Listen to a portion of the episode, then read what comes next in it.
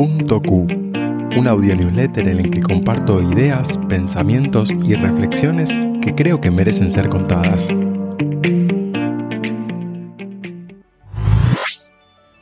Un buen número. Cuando empiezo un proyecto me pongo un primer objetivo arbitrario que me permita evaluar su viabilidad.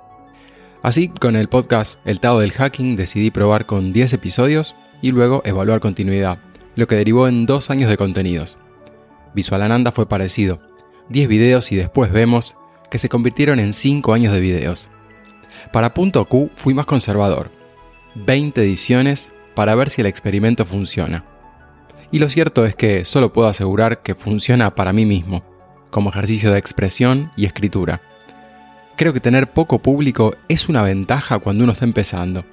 Así que gracias por leerme y escucharme, y les prometo novedades para las próximas semanas.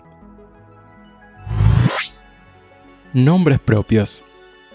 Como docente suelo pedir nombres y apellidos, y en tiempos de virtualidad creció el pedido en versión digital, en exámenes, formularios, trabajos prácticos y chats.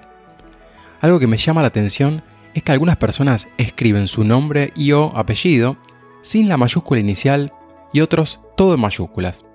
Lo que me hace pensar en el sentido profundo de nombrarse a sí mismo. Quizás un psicólogo lo asociaría a la autoestima, que aunque pueda sonar ridículo, no pocas veces pareciera sensato. Y es que los nombres propios lo son por algo. Una marca, un proyecto, una mascota, uno mismo.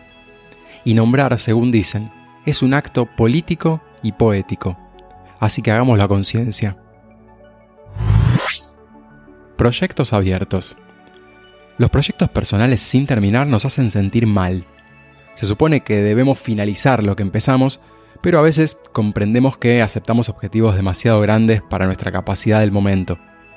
Aceptar cerrar proyectos inconclusos es sano porque liberamos capacidad para lo que vendrá. Pero cuidado, el duelo posterior existe para ambas situaciones, terminar y abandonar, solo que se viven diferente.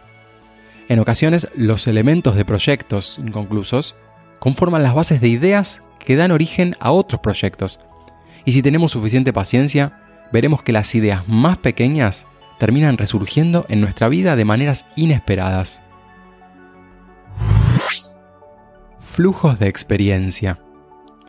A diferencia de los blogs con sus contenidos ordenados por fecha, un jardín digital es una colección de ideas en evolución sin un orden estricto, con fin exploratorio y en forma de notas vinculadas a través de asociaciones contextuales que no están refinadas ni completas, y se publican sin estar acabadas.